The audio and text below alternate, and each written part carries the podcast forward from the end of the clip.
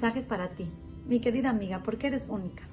Está escrito que las mujeres que mandan a sus esposos a estudiar Torah y a sus hijos a estudiar Torah y a sus hijas a un Bet Yaakov, van a tener garantizada una parte del Olam Abba. La pregunta es la siguiente, ¿qué pasa con esas mujeres que no están casadas y quieren esa parte de Torah del Olam Abba? Tienen que buscar lugares en donde donar para el estudio de Torah. Esa es su forma de contribuir a esta mitzvah tan hermosa y tan importante que es el estudio de la Torah.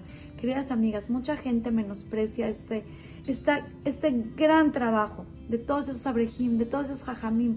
Como que piensan que no están haciendo nada y no se dan cuenta de que el mundo se sostiene gracias a ellos, que su trabajo es el más importante, porque si no hubiera gente estudiando Torah, simplemente el mundo no podría existir.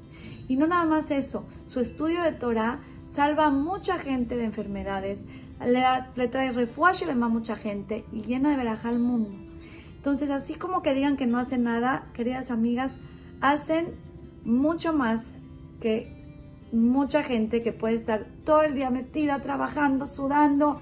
Ellos están logrando algo que jamás de otra manera se puede lograr. Así que gracias a Shem por la Torah. Gracias a Shem por la gente que se dedica al estudio de la Torah. Gracias a Shem por las mamás que mandan a sus esposos y a sus hijos a estudiar Torah. Y gracias a toda esa gente que dona y hace de acá la más importante que hay, que es mantener el estudio de la Torah. Las quiero mucho y les mando un beso.